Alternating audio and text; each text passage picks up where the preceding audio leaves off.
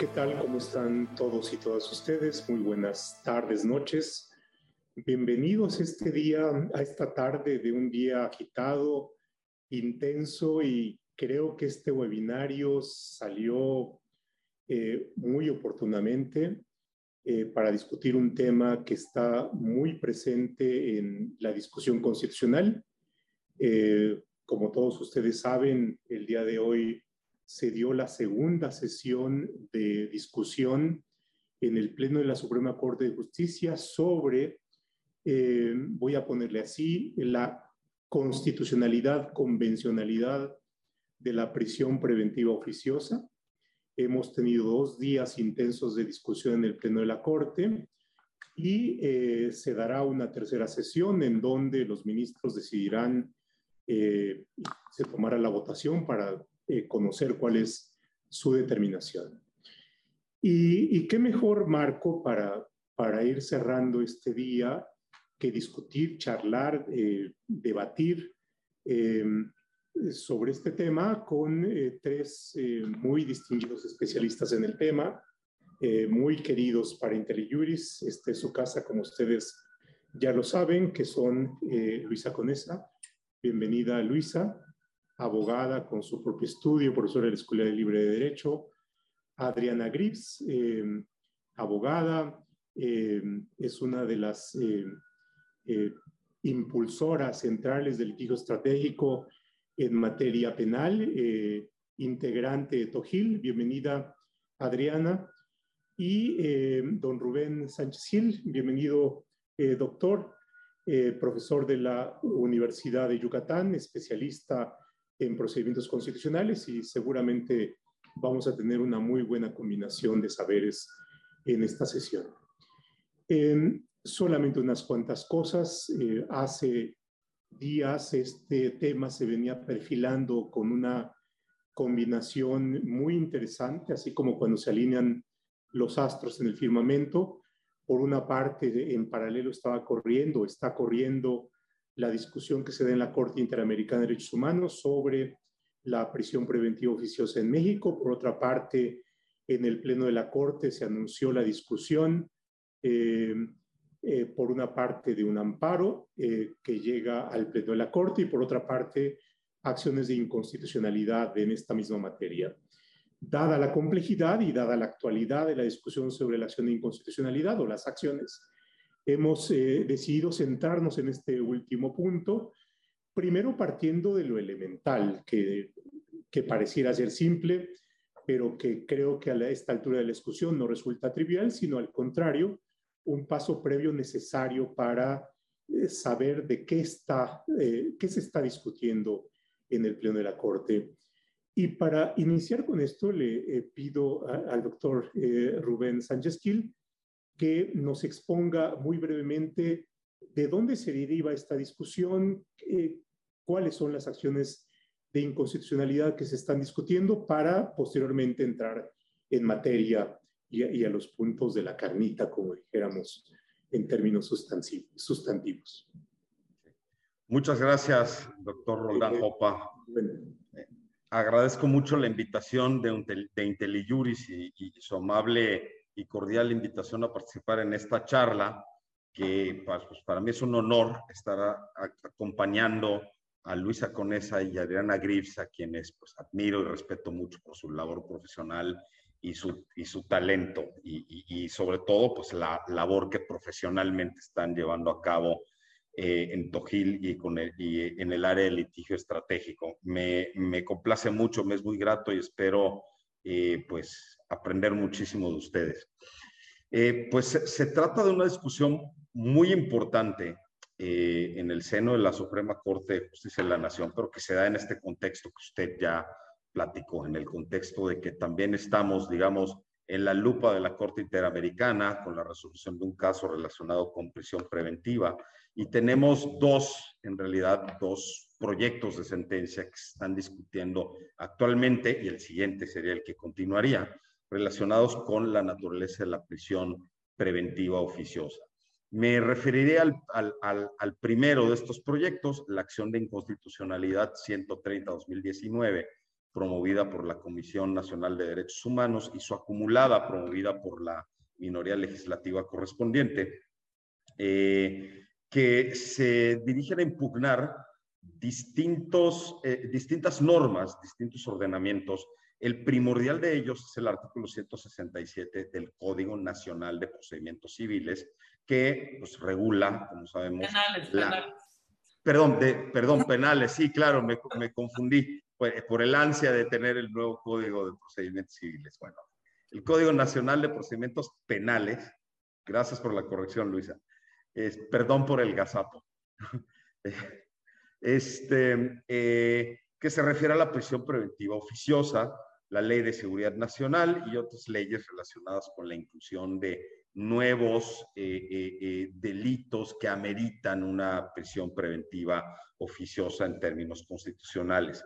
Lo curioso de este asunto es que eh, se está planteando al Tribunal Constitucional a través de una vía que, está pensada para ello, la acción de inconstitucionalidad, que revise la regularidad y de estas leyes ordinarias y su conformidad con la norma constitucional.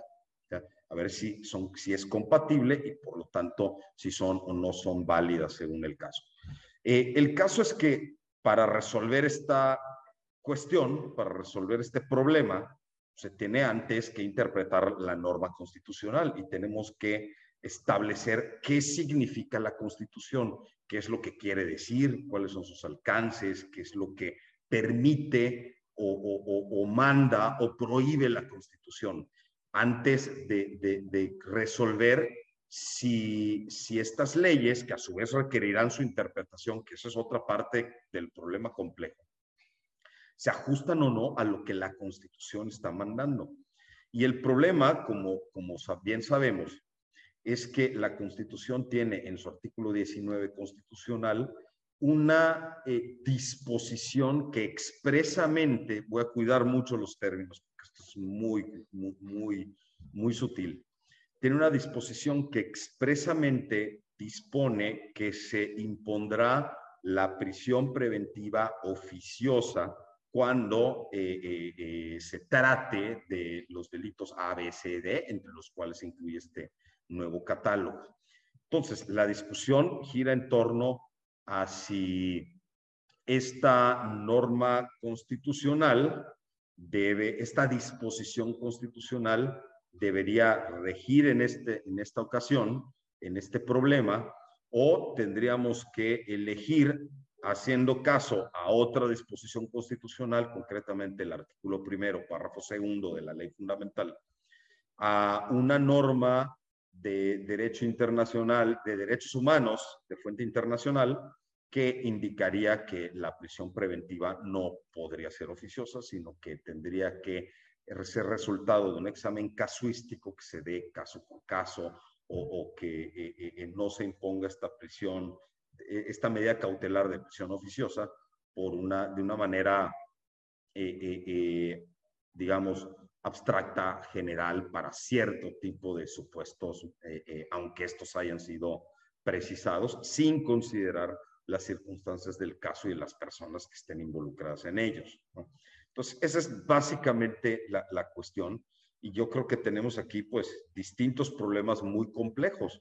La misma interpretación de la Constitución es el problema en este caso, pero tenemos también, como ya mencionaba, otra dimensión del problema que implica también la interpretación de las propias normas que, que estarían siendo objeto de control o que se someten al control de la Suprema Corte.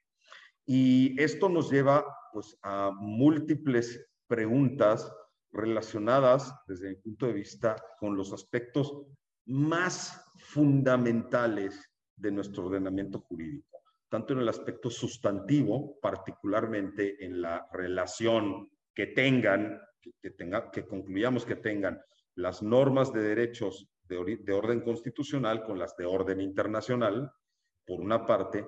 Otro tema de discusión es las atribuciones de la Suprema Corte de Justicia de la Nación y eventualmente las de otros órganos de control constitucional o incluso hasta otros órganos que no tengan una jurisdicción constitucional y luego en, una participación ulterior aclarar esto. que ya de suyo es bastante problemático. Eh, y por otra parte, pues resolver esa, sobre esa compatibilidad o incompatibilidad de las normas sometidas al juicio de la Suprema Corte con lo que mande la Constitución en muy distintos efectos y las consecuencias que puede tener eh, sin importar la decisión que se tome, porque su invalidez pues, da lugar a ciertos problemas, eh, el sostenimiento de su validez, o sea, la confirmación de su validez, también daría lugar a otros problemas que, en, este caso es primordialmente la grave afectación que la prisión preventiva oficiosa ocasiona a las personas. Así caracterizaría yo eh, eh, esta, pues, pues todo este complejo problema que nos estamos enfrentando en este momento. Vaya que sí es problemático. Eh, y esta parte que, es, que has tratado en parte antecedentes, pero también el planteamiento de los problemas sustantivos, llevan al siguiente punto, que es cuál es la cuestión jurídica, cuál es el problema jurídico, cuál es la litis, que en palabras de algunos de los ministros se está planteando, porque la precisión de estos aspectos es relevante por los efectos posibles que pudieran desprenderse.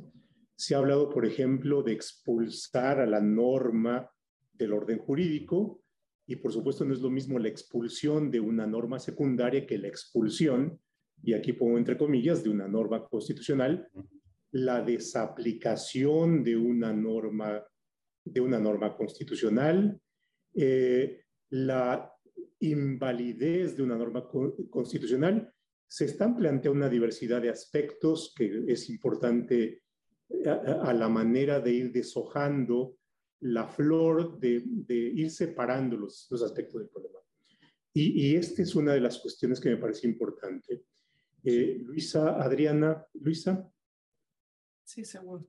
Eh, muchas, gracias por la, por la invitación y también desde luego muy, muy honrada de estar en, en, este, en, este panel eh, con distinguidos abogados y gracias siempre a las invitaciones de IntelliJuris.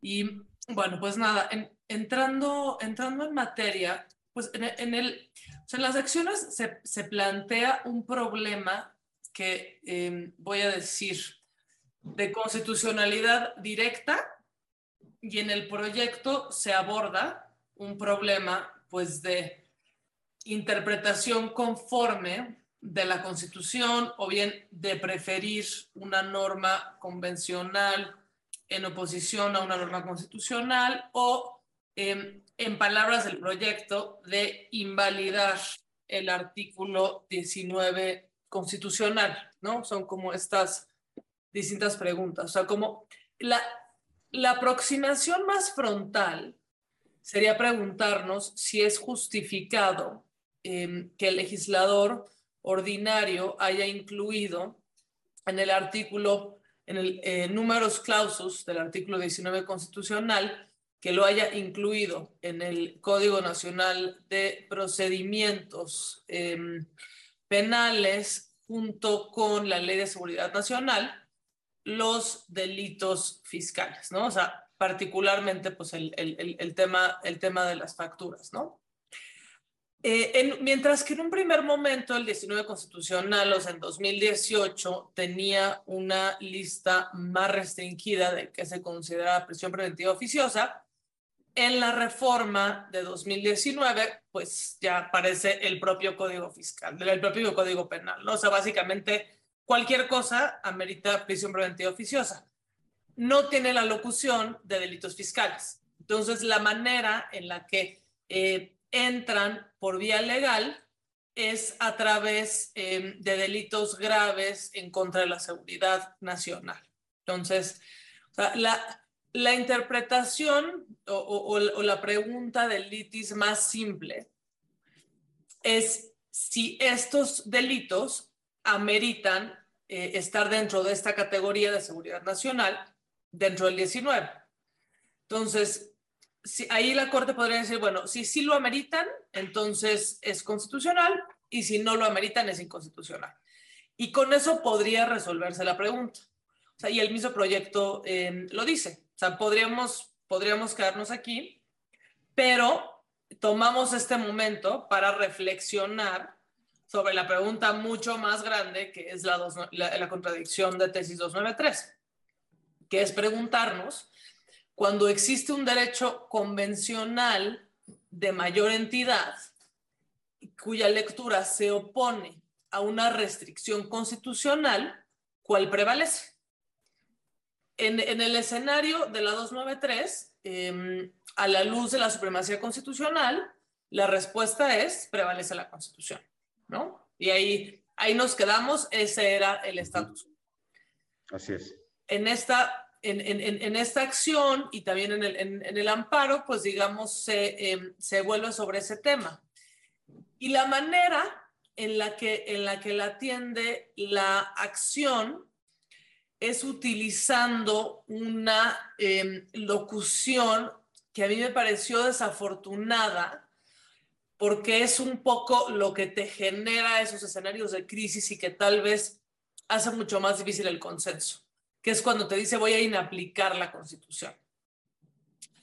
Ahí es entonces cuando empieza pues el, el, escenario trágico en donde decimos, bueno, si empezamos inaplicando eh, el 19, después vamos a estar inaplicando el 28, este, el quinto, y bueno, esto va a ser Sodoma y Gomorra. y, lo que pasa es que eh, esa locución pues te puede llevar a ese escenario, ¿no? para justificar eh, pues que no estás inaplicando la constitución, sino que estás prefiriendo una norma sobre la otra a la luz del primero constitucional. O sea, ¿qué, qué es lo que hace el proyecto? Em, pues necesitas pues, construir diversas premisas atrás de eso. Y es mucho más difícil de comunicar. La comunicación más fácil pues, es la trágica de se está inaplicando la constitución y entonces esto es el inicio del despeñadero. Yo creo que técnicamente el criterio es correcto. Creo que hubiera em, ganado más consenso, que eso probablemente lo veremos en la sesión del jueves que entra, una, una posición que solidifique consenso, en la que tal vez sea no inaplicar, sino preferir. Si es que es, esa postura genera consenso, o bien lo que genera consenso de ocho, que es lo que se necesita, es decir, solamente es inconstitucional los artículos porque no actualizan la categoría eh, de amenaza a seguridad nacional. Y hay que darse. Eh, Adi. Bueno, pues aquí creo yo que el problema redunda básicamente en que hay una, y, la parte, primero que nada, gracias por por la invitación. Este, pero lo que yo creo que la, problemática constitucional es ver si en esta nueva reflexión que estamos teniendo, pues estaba, se va a abandonar o no el criterio que habían venido sosteniendo, que establecía que cuando la constitución cuando en la Constitución hay una restricción expresa, se le llamaba al ejercicio de los derechos humanos, se debe estar a lo que indica la norma constitucional. Esto, como recordé, eh, vale la pena recordar, había sido la jurisprudencia que había sido sostenida por la Corte en la, en la contradicción de tesis 293 de 2011. ¿Qué quiere decir? Que había una supremacía constitucional cuando había un conflicto entre la norma constitucional y una norma de un tratado internacional, que es lo que estamos viviendo hoy en día. Ahora, hoy en día estamos y la discusión ha, estado versando sobre si el artículo 19 constitucional es inconvencional o no. Creo que no hay duda, eh, excepto por la intervención este, de la ministra Esquivel, creo que todas las demás este, ministros están de acuerdo en que la norma 19 constitucional es inconvencional, inconvencional y creo que eso no está tanto en debate o ante la de juicio. O sea, lo que realmente se está discutiendo es la forma de control constitucional. O sea, y esto también cobra relevancia que eh, en realidad eh, ni siquiera eh, el, este, se está discutiendo la acción de inconstitucionalidad, no se pidió entrar o abordar la inconstitucional del 19, sino que realmente se pidió solamente la inconstitucionalidad de los artículos mencionados, incluyendo el, Código Nacional de Procedimientos Penales, que prevé las reglas de aplicación de la prisión preventiva automática u oficiosa. Entonces, aquí yo creo que el debate rico donde estamos metiéndonos y que es pues un rompe, es un parteaguas, eh, la parte importante es ¿Qué control de constitucionalidad vamos, o sea, si nos vamos a apartar de esta doctrina que habíamos estado sosteniendo, la 293, es decir, cuando hay este conflicto normativo con un, tratado internacional, se le va a dar prioridad a la Constitución o estamos ante una nueva interpretación en el que se, le, se va a decir, pues no, o sea, cuando hay una, o sea, ah, tenemos la misma jerarquía con base en el primero constitucional y decir, no puede haber una contradicción y pues lo que se había venido planteando, lo que plantea justamente el proyecto del ministro Aguilar Morales que dice sí se tiene que inaplicar el 19, no, no expulsar de la norma constitucional, sino inaplicar porque es inconvencional.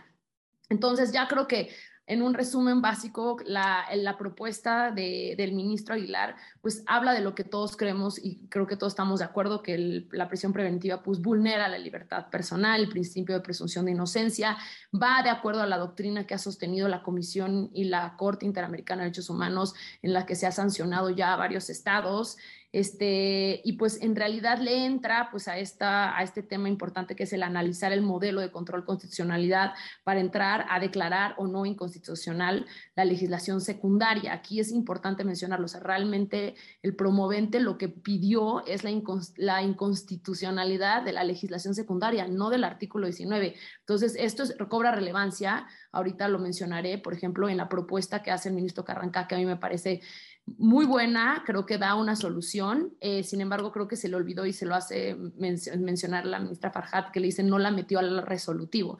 Pero me parece que lo que está planteando Carrancá, me parece que puede ser una solución para llegar a un acuerdo este, de interpretación.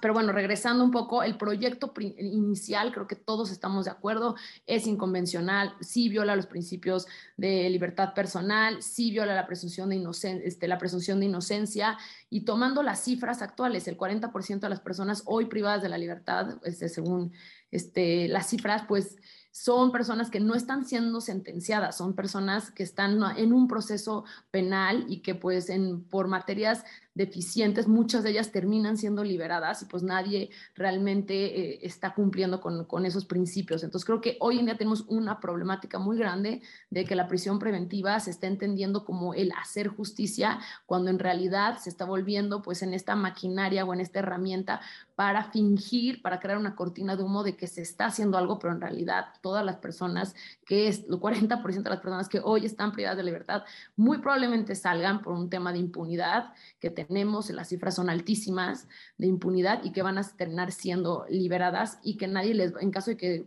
no se le pruebe su culpabilidad, nadie les va a regresar esos años y más bien se está utilizando como una sanción punitiva más allá de una medida cautelar, que ahorita podemos explicar cuál es la naturaleza, no hay que olvidar la naturaleza.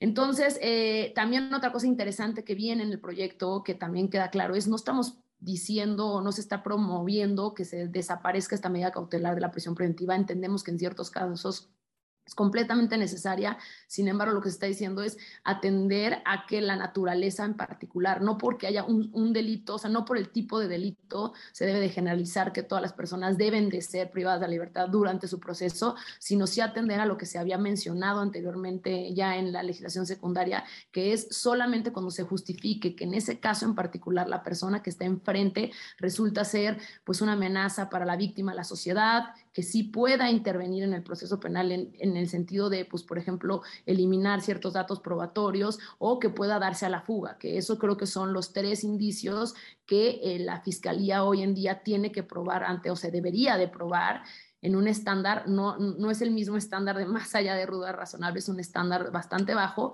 probarle a un juez de control y que el juez de control diga, pues la verdad es que no es suficiente otras medidas cautelares como un, un, este, un brazalete geolocalizador, el quitarle, por ejemplo, este, el, pasaporte, o sea, hay muchas medidas cautelares que van a crear o sea, van a permitir que esta persona esté presente durante su juicio y la prisión preventiva debe de usarse de manera excepcional. Entonces, esa parte viene en el proyecto, creo que todos estamos, o sea, la mayoría está de acuerdo. Yo, la verdad, la única intervención que vi, que vi que no estaba en esa línea, pues era la de la ministra Esquivel, que hablaba más de un tema de poner en riesgo la seguridad pública, pero todos los demás creo que coinciden en que es inconvencional y que ha habido un abuso de la figura. Y ahora lo aparte interesante que me gustaría como abrir aquí un poco el debate ya para revisarnos es qué propone el, el ministro, este, bueno, la mayoría de los ministros, o sea, ¿por qué está viendo como este debate de, en vez de inaplicar, eh, se, está, se está dando una discusión respecto de que hay que interpretar, o sea, la función, lo que se está diciendo es, la Suprema Corte, o sea, no tiene las facultades para revisar el 19, o sea, la, la convencionalidad del 19 constitucional, sino en todo caso sería este, pues todo, todo el proceso de, de, poder, de, de, poder este, constitucional. Entonces dicen, no le podemos entrar a esa discusión, sin embargo, lo que podemos hacer es darle una interpretación, o sea, con su facultad interpretativa de la Suprema Corte, de una, una o sea, esta visión interpretativa es reducir los alcances hasta donde se puede o no aplicar el término. Y aquí lo están reduciendo muy interesante a decir,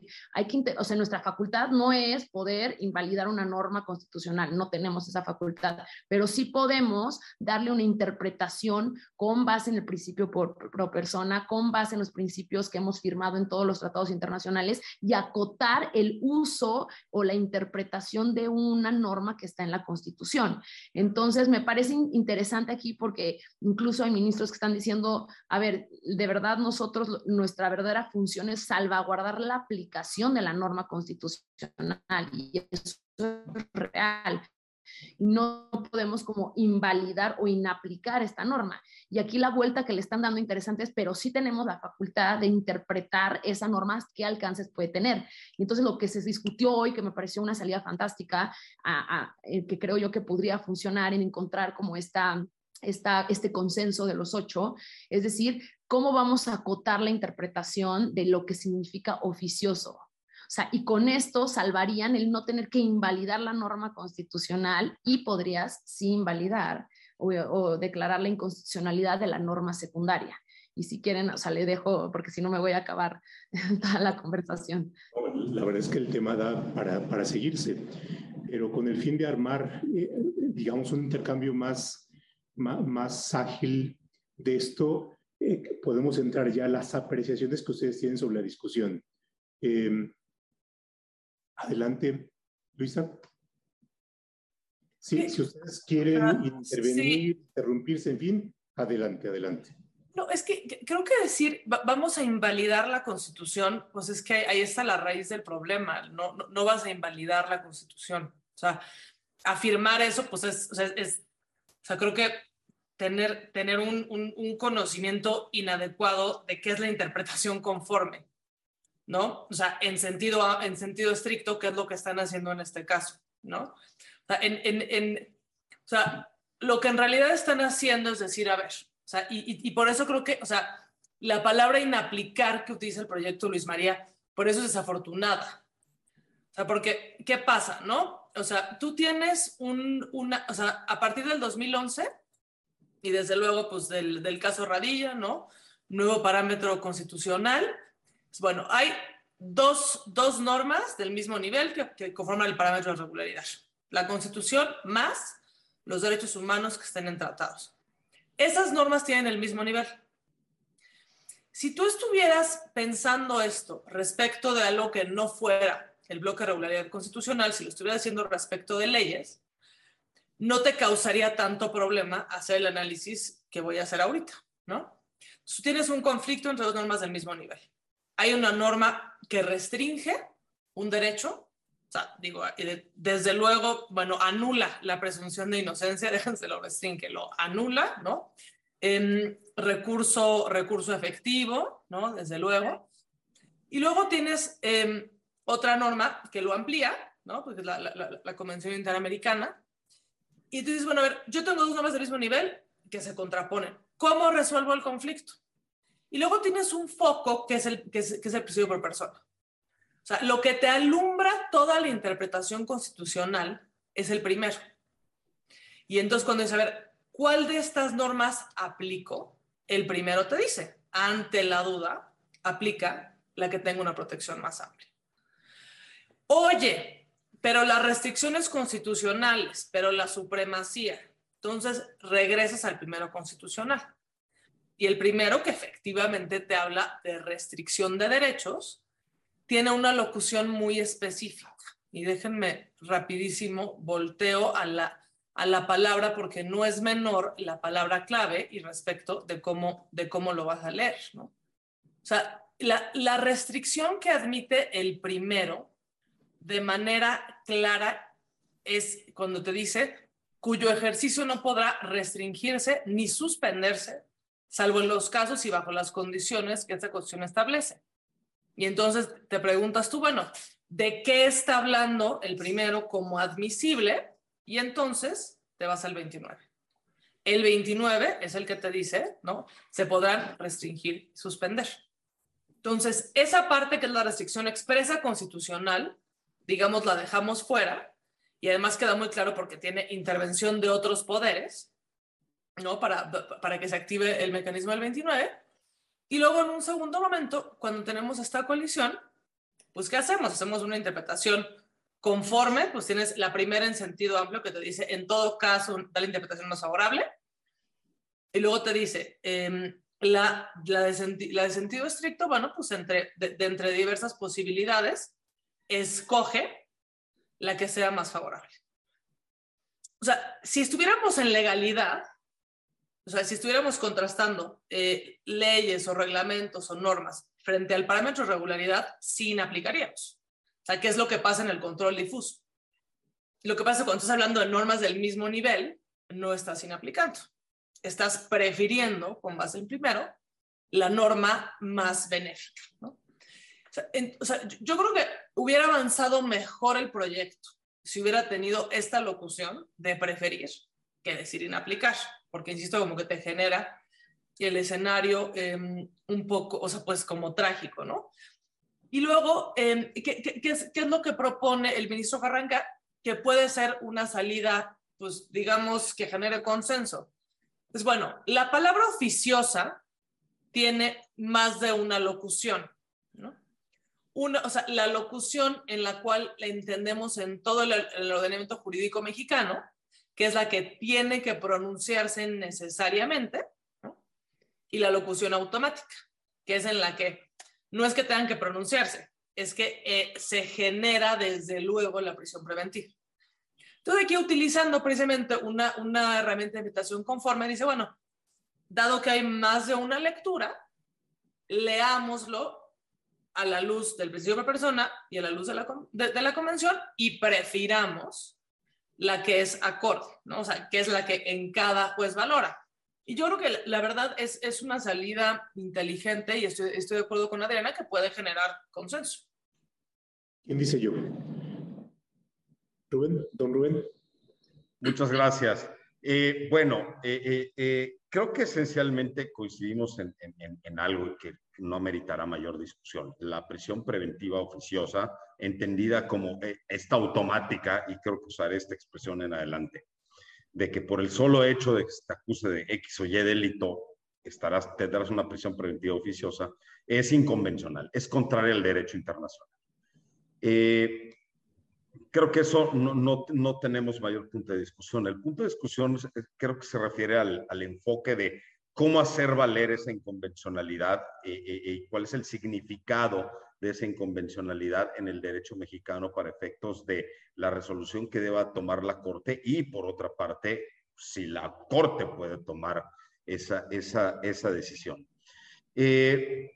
también coincido con Luis en que lo que el punto de partida tiene que ser el artículo primero, no, no solo el artículo 19. ¿no?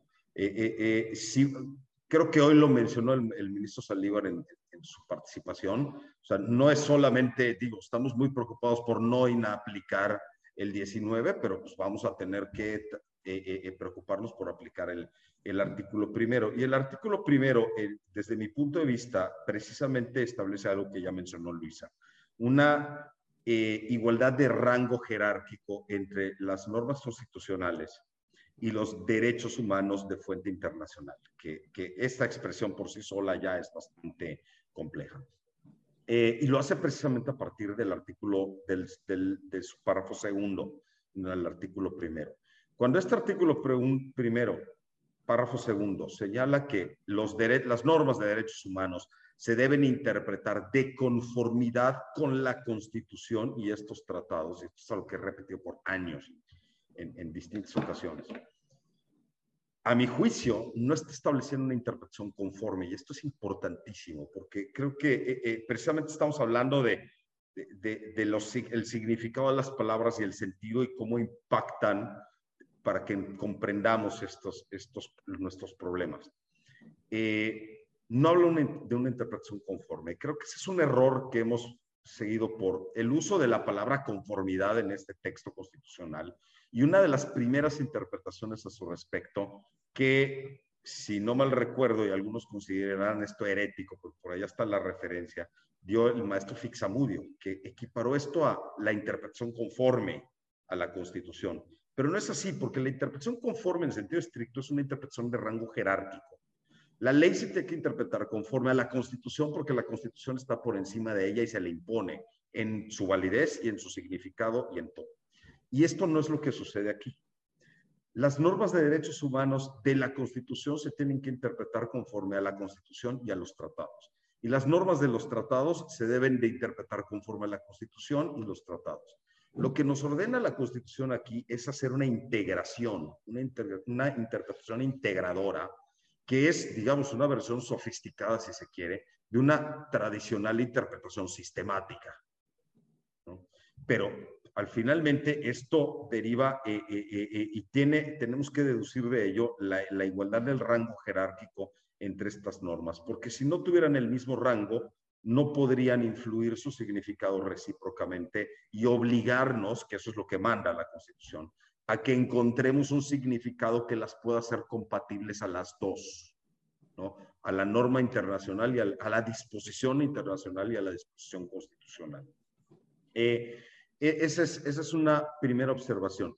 Entonces, claro, al final, cuando no se puede hacer esa interpretación, tenemos esta salida del principio por persona de la segunda parte, ese párrafo a la que Luisa, al, al, al que Luis ha aludido, ¿no? en el que efectivamente tenemos que preferir la norma más protectora. Sin embargo, creo que también esta es una cuestión de visiones y de, digamos, eh, eh, eh, uso del lenguaje. Eh, en realidad cuando, cuando Luisa nos propone que, digamos, preferir la norma internacional, por decir algo, lo que, implica, lo que implica necesariamente es que inapliquemos la norma, la norma constitucional que resulta menos restrictiva en, en, el, en, el, en el momento en que eso sea posible, sea irremediable, ese conflicto, que ese es, que ese es otro punto. Eh, eh, porque creo que la línea del segundo párrafo del artículo primero constitucional es, trata de compaginarlos, busca una concordancia práctica entre ellos y haz que se ajusten. Tendremos que hacer todas las operaciones que sean necesarias para lograr ese significado y en caso de que no se pueda, pues entonces sí habremos de preferir la norma A pero eso implica inaplicar, desde mi punto de vista, la norma B. Esto me parece muy curioso, porque esta discusión en realidad ya la tuvimos hace, de, alguna manera, o, en, otra, en otro modo, la tuvimos, la hemos tenido en relación con el control difuso en México, particularmente. En el año 2000, los que, los que, los que ya andamos pintando canas, lo recordaremos, estuvo esta contracción de tesis entre el Pleno de la Corte y la Sala Superior del Tribunal Electoral la sala superior pues andaba invalidando, bueno, inaplicando normas en el sentido de que es la autoridad electoral y no sé qué. Y la corte le dijo, no, no puedes hacerlo. Porque lo que estás haciendo es controlar la constitucionalidad de la ley ordinaria y eso me toca a mí, no te toca a ti. Y el tribunal en aquel momento sostenía su posición en el sentido de que es que no estoy no, estoy invalidando nada, estoy inaplicando, eh, y esto es un ejercicio interpretativo. Esto es tan viejo como el mismo Marbury versus Madison. En, en esa sentencia de 1803, Marshall escribió que es province and duty de los tribunales, es ámbito y deber de los tribunales decir lo que el derecho es decir, determinar cuál es la norma aplicable, determinar entre, las entre dos leyes que se contraponen cuál es la que debe regir el caso. Claro, en ese sentido, como dice muy bien Luisa, pues estaba re fácil. Bueno, en aquel tiempo no, pero hoy lo vemos facilísimo porque pues, la Constitución está arriba y la Constitución tiene que contraponer esa ley, pero aquí no es tan fácil por, esa, por esa situación. Pero ese es, digamos, el, este ha sido uno de los problemas de las distintas perspectivas con el control difuso, que creo que se repite aquí. O sea, es una interpretación y a la vez es una suerte de control, de alguna manera. Eh, la inaplicación en el control difuso parte de la premisa y, de una cuestión previamente resuelta de que la norma ordinaria es contraria a la Constitución y por tanto no debería ser válida y por eso no estoy declarando que sea inválida, pero le privo de eficacia en este caso. Y en lo que implicaría en, en, esta situación el preferir la norma es eh, eh, eh, decir que esta disposición del artículo constitucional es inconvencional y por eso, bueno, la, estoy, voy a preferir la otra, ¿no? Porque es contraria en algún sentido, de alguna manera. Hay distintas modalidades de contrariedad, o sea, eso es, lógica, es un aspecto lógico, o sea, de lógica formal. Hay distintas modalidades de contrariedad, entonces, el caso es que se opone a la norma internacional y por eso voy a preferir esta última y voy a inaplicar la ley. Tiene razón Luisa en el sentido de que, digamos que habría sido una expresión más amable, decir preferible, es preferible aplicar, pero creo que eso no, no, hace desaparecer la cuestión de inaplicación de la norma eh, eh, eh, doméstica que resultaría menos amplia frente al más amplio y más favorable derecho internacional, por ejemplo. Sola, solamente me quiero referir a este punto y, ya con eso le dejo, le dejo la palabra a Diana para no monopolizar. ¿Por qué insisto en no utilizar la palabra inaplicar? Porque en el contexto del derecho mexicano, o sea, post 2011, cuando hemos adoptado el control difuso, cuando utilizamos la palabra inaplicar? digamos. Con el control difuso. ¿eh? Decimos, a ver, en control concentrado, invalidas, porque es el objeto de control. En el control difuso, como no puedes invalidar, inaplicas. Pero ¿cuándo inaplicas? Cuando hay jerarquía. Y aquí no estamos hablando de normas jerárquicas, ¿no? O sea, aquí estamos hablando de normas que tienen el mismo rango. O sea, por eso hablaba em, el ministro Gutiérrez Ortiz. bueno, a ver, o sea, ¿cuáles serían las técnicas tradicionales de resolver conflictos entre normas, ¿no? Especialidad, lex posteriori, ¿no? o sea, entre normas del mismo nivel. Eh, es que no las podemos utilizar aquí porque el control constitucional tiene una lógica distinta. Entonces, yo creo que la palabra inaplicar no es apropiada porque ya tenemos un, un uso de esa, de esa locución en México, que es en control difuso. Y efectivamente tiene que ver con jerarquía. Aquí no es jerarquía. Aquí es definir cuál es la norma aplicable con el foco del 29. Entonces, o sea, parece, parece que es una cuestión menor, porque, pero no lo es, porque de inaplicar saltamos a invalidar, o sea, en, digamos, en la discusión pública, y de ahí saltamos a el gobierno de los jueces, Sodoma y Gomorra. Claro. Adi. Sí, justamente creo que eh, retomando un poco lo que, y estoy completamente de acuerdo con lo que mencionan Luisa y Rubén que comparten el panel conmigo, creo que vale la pena rescatar eh, la última intervención que tuvo pues, el ministro presidente, que creo que un poco lo que quiso decir fue justamente lo que estamos mencionando. Él refiere que a su juicio, pues todas las percepciones de los ministros que intervinieron antes que él, pues parten de un constitucionalismo clásico, lo mencionó y dijo que estábamos dejando pues fuera la construcción de un parámetro de regularidad constitucional en el sentido amplio que existe desde el año 2011 y que está justamente basado en el artículo primero constitucional. Él es, está, está interesante lo que está planteando porque él dice, haciendo esta labor de interpretación, o sea, o sea, él dice, la Suprema Corte sí somos, sí tenemos la facultad de interpretar estas normas con base justamente eh, que nos los da el poder constituyente, o sea, porque se acuerdan que nos estábamos atorando en la parte de no tenemos facultad porque no somos el poder constituyente, entonces nosotros ni siquiera entremos de esa discusión, todo el tema de hablar de la inaplicación es porque no tenían como justamente este, esta, eh, eh, no tienen esa facultad, y él le da la vuelta de manera muy interesante y dice, justamente lo que está mencionando Luisa, estamos, toda una voz, los incluyen el primero, el 19, los tratados internacionales, no hay jerarquía, todos estamos por igual. Y la parte interesante que dice, si tú dejaras, o sea, si tú no aplicas el 19 constitucional, este, en realidad también dejas de aplicar el primero, porque lo que dice el primero, el primero en una interpretación lo que te dice es que el mismo poder constituyente le está dando la facultad de interpretar con la misma jerarquía a, a la Suprema Corte, pues si se debe de o no aplicar un derecho y aquí dice propone, o sea, lo que dice el ministro Casalibes, propone construir un parámetro de regularidad constitucional con base en el principio de pro persona y utilizar todas las normas que sean más benéficas en términos de los derechos humanos y que pues justamente independientemente de dónde vienen, que todas tengan la misma jerarquía. Y entonces aquí lo más interesante es que es no solamente la Corte tiene la atribución para interpretar armónicamente la, la, la, Constitución entendida en el sentido muy amplio, sino que está obligada a hacerlo y de privilegiar justamente la interpretación más benéfica en términos de los derechos humanos, o sea, aplicar el primero, que es un poco lo que estabas diciendo tú, Luisa.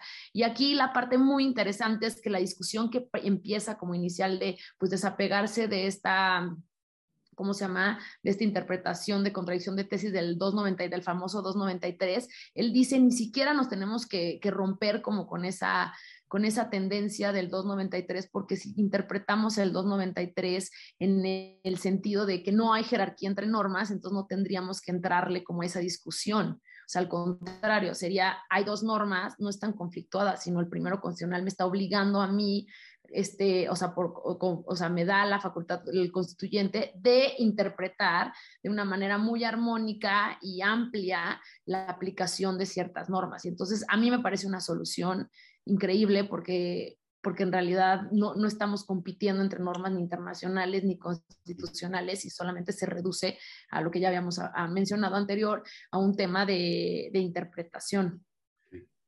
Eh, eh, si me permiten, eh, en mi impresión, eh, esta reflexión y la que se está dando en la Corte y en el foro tiene que ver con un asunto, vamos a decirlo, políticamente expuesto, políticamente sensible, que es la prisión preventiva en relación con la política criminal de la administración. Pero técnicamente no es novedoso. Rubén mencionaba ya ahí algún caso en donde se llegó a esta determinación.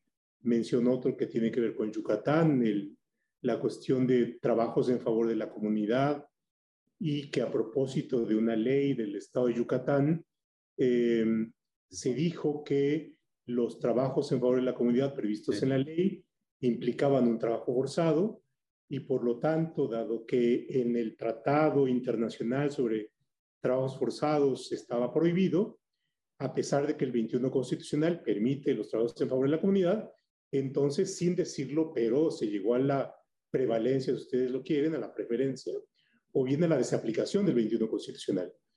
Pero en un escenario de discusión mediático distinto, más bien sin presencia mediática, y eso lleva a que se haya ya resuelto casos previos técnicamente similares con insuficiente reflexión, ahora nos presentamos con un caso políticamente y mediáticamente em, expuesto y creo que eso nos está permitiendo eh, tener una reflexión más detenida y más profunda, pero también estamos observando ciertos sesgos. Pareciera ser que algunos ministros tienen esta idea de enfrentar el problema como si enfrentaron un problema de constitucionalidad, de norma eh, de una norma sublegal o, legal con la Constitución y por supuesto estamos viendo que esto tiene peculiaridades eh, propias, ¿no? Y eso nos lleva también a examinar las formas de, o los métodos de atención de normas constitucionales que tienen, que pugnan, que tienen un choque, que tienen una colisión en donde parecería ser que la, es, es la constitución contra sí misma, ¿no? Bueno, eh, se nos ha pasado el tiempo eh, como agua eh, y, me gustaría aprovechar los últimos minutos de esta sesión por si ustedes tienen por ahí eh, alguna inquietud derivada de las preguntas de nuestros acompañantes en el auditorio, que la verdad hemos roto récord de, de asistentes, o bien reflexiones de aquello que les parece importante eh, quiero hacer un ejercicio como de imagínense ustedes eh, la dificultad que habría tendría la ponencia del ministro eh, Luis María o bien las alternativas posibles para, para poder generar consensos. En fin, ah, y, quien quiera tomar la palabra, adelante. Ustedes levantan la mano o simplemente tomen la palabra. Eh, bueno, yo quisiera expresar unas últimas ideas y, dejar la última palabra a mis compañeras y amigas del, panel. Eh, coincido, coincido con Adriana con que el, el párrafo segundo del artículo primero es una fórmula genial, es estupenda inspirada en el artículo 10.2 de la Constitución Española, pero lo supera por mucho, porque precisamente logra que el pro persona sea ese elemento de articulación que ya se había sostenido incluso antes de la, de la reforma 2011 como un elemento para, bueno, aquí tenemos este tema de los derechos internacionales y esto, y cómo le hacemos, pues vamos a usar el pro persona, y lo había hecho algún colegiado antes de la reforma pero esto lo institucionaliza, lo pone en blanco y negro y usa una fórmula que para mí me parece por mucho mejor de la original primigenia española. Este, eh, haremos otra discusión con la Academia Mexicana de la Lengua, con, con Luisa, para ver si corresponde eh, preferir o inaplicar o no sé qué. Yo me quedo con esta idea. Creo que aún en, el, en, en, en los criterios y en la interpretación de la ley ordinaria procede la, la inaplicación, esta, este binomio de correlativos inaplicación-preferencia. En, en, el criterio lex specialis, al interpretar la ley de instituciones de crédito, cuando decimos, esta es la regla que rige a los bancos, pero esta regla rige a los bancos azules, ¿no?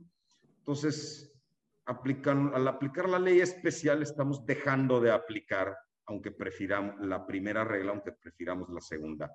Pero, pero creo que la Academia Mexicana de la Lengua será un mejor foro para, para esa discusión, pero creo que coincidimos esencialmente en que, en efecto, eh, nuestra, digo, los tres coincidimos en esta idea esencial de que, en efecto, nuestro sistema es un sistema genial por ese segundo párrafo del artículo primero constitucional que nos permite esa fluidez.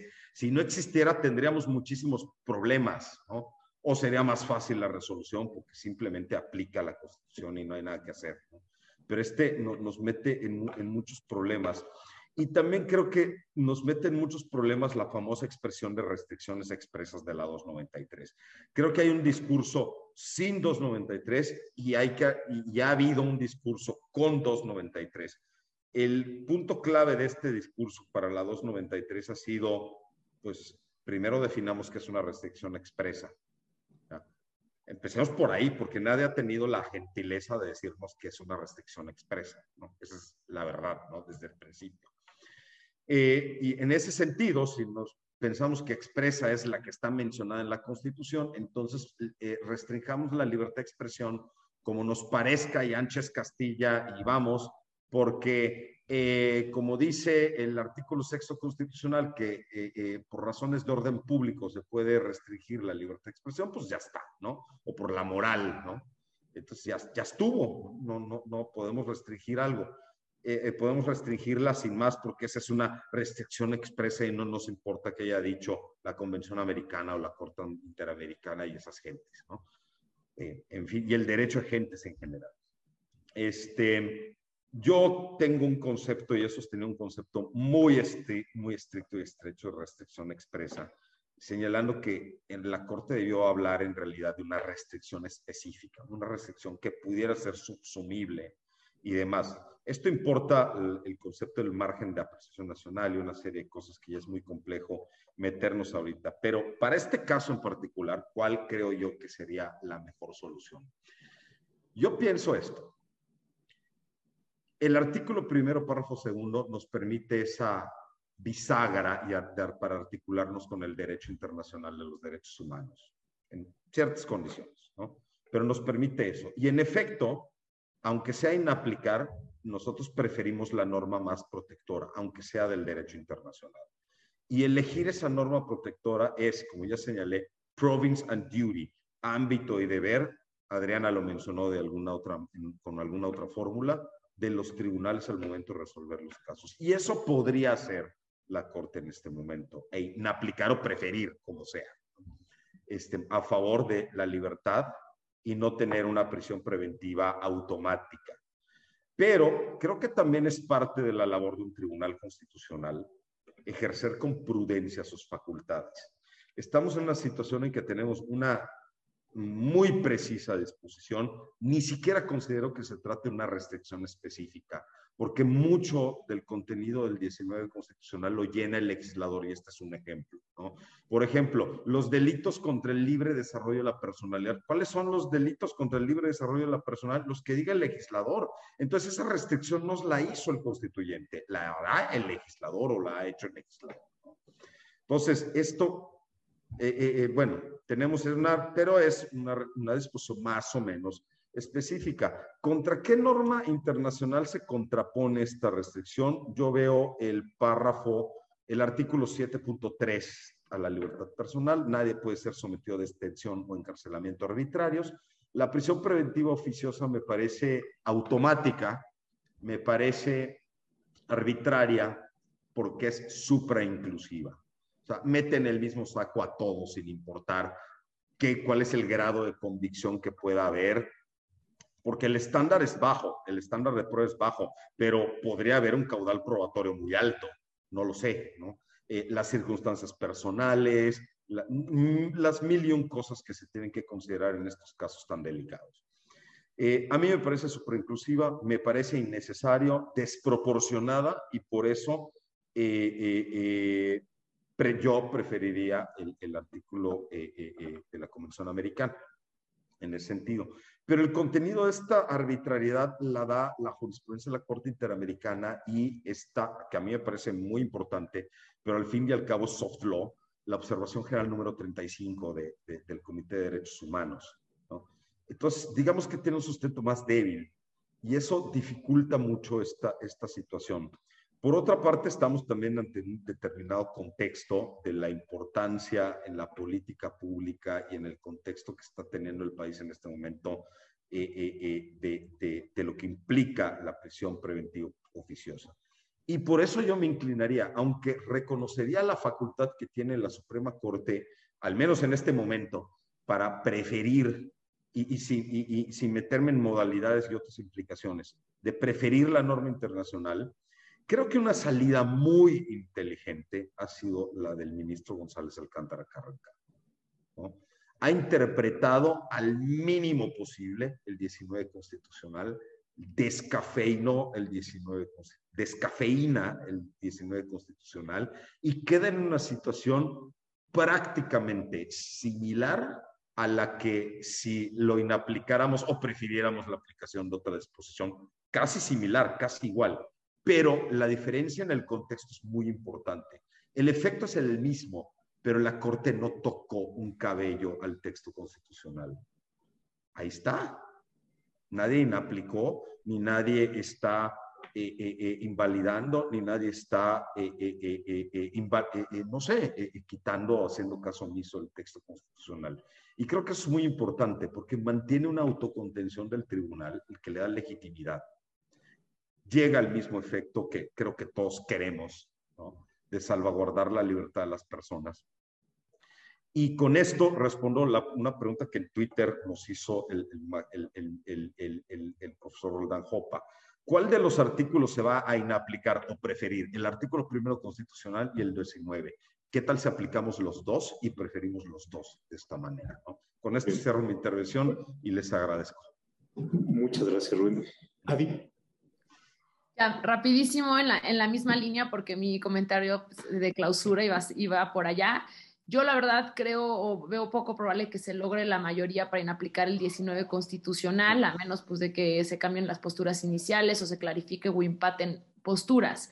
Eh, a mí, eh, ¿por qué? Y justo va, voy a retomar un poco lo que estaba platicando Rubén, porque se necesitaría que algunos de los ministros están viendo este ejercicio interpretativo como un proceso independiente a la inaplicación y, y, hay algunos que no, que, que, están interpretando esta inaplicación como la invalidez de la que veníamos hablando. Entonces, pues tenemos que esperar, yo creo que al jueves, a una votación a ver si se logran entender para juntar los votos, lo cual va a estar muy interesante.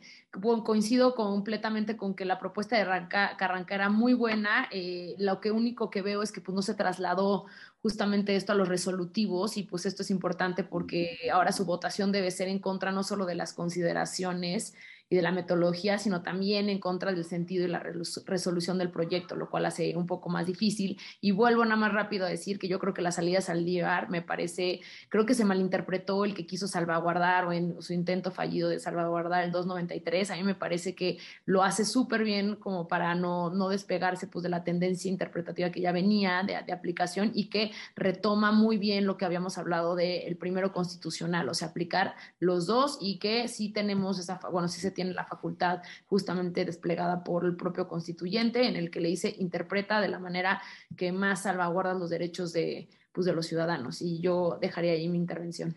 Muchas gracias, Adriana. Gracias.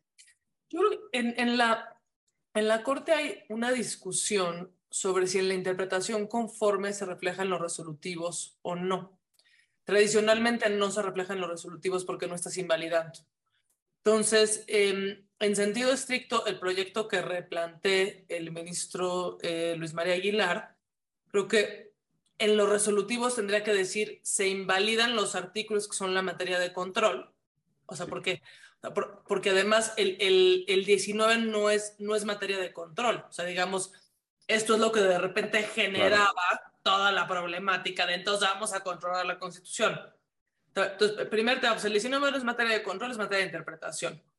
Eh, en la materia de control son los artículos legales, ¿los vamos a declarar inconstitucionales? Sí. Eh, y, y, la, y, la, razón para declararlos inconstitucionales es distinta de la lectura de interpretación conforme que se, que se haría de conformidad con la, eh, con la idea del ministro González Alcántara. O sea, o sea porque, ¿por qué estarías invalidando el, los artículos eh, tildados inconstitucionales porque no, no actualizan la categoría constitucional de seguridad nacional, los delitos fiscales. Entonces, es un problema, los invalidas. Segundo problema, oye, vamos a repensar la 293, vamos a eh, ver cómo interpretamos el 19 a la luz del primero, a la luz del TAS. Ah, bueno, es otra cosa. Entonces, ¿qué vamos a hacer? Me parece que sería una buena opción del proyecto eh, llevar aquí a, una, eh, a un consenso y decir de entre dos significados posibles, uno que o sea, absolutamente derroca la, la, presunción de inocencia y otro que no, o sea, o sea, que es, digo, dado, dado el catálogo que ya tenemos ahorita constitucional, son básicamente todos los delitos, pues, o sea, podamos hacer que el 19 se entienda como la prisión preventiva normal, en la que tenga que justificarse.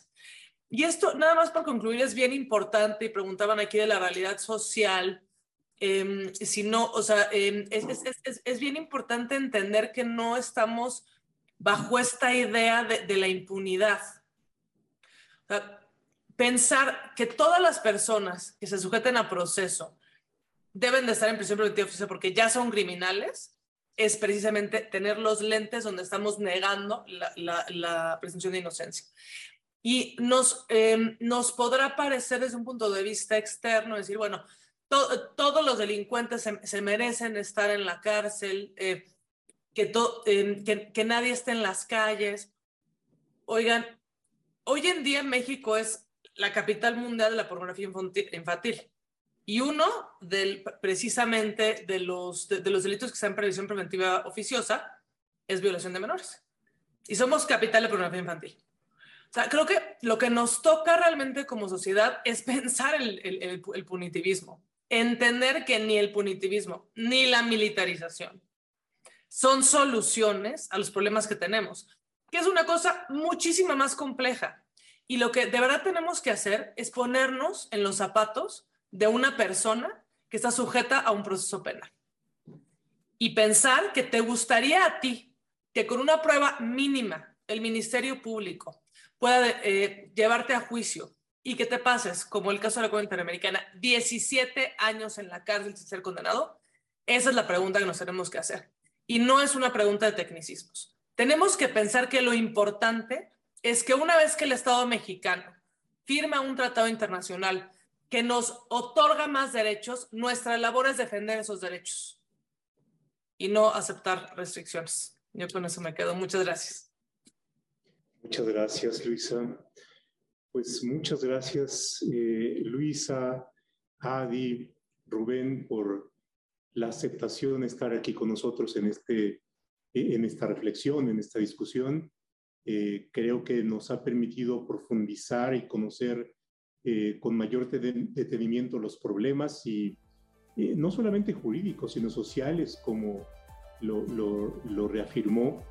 Y, y, pues a todos ustedes que nos acompañaron en esta sesión muy rica. Muchísimas gracias. Que tengan muy buena noche y, y si van a la manifestación contra la militarización, por ahí nos vemos. Muchas gracias. Muchas gracias.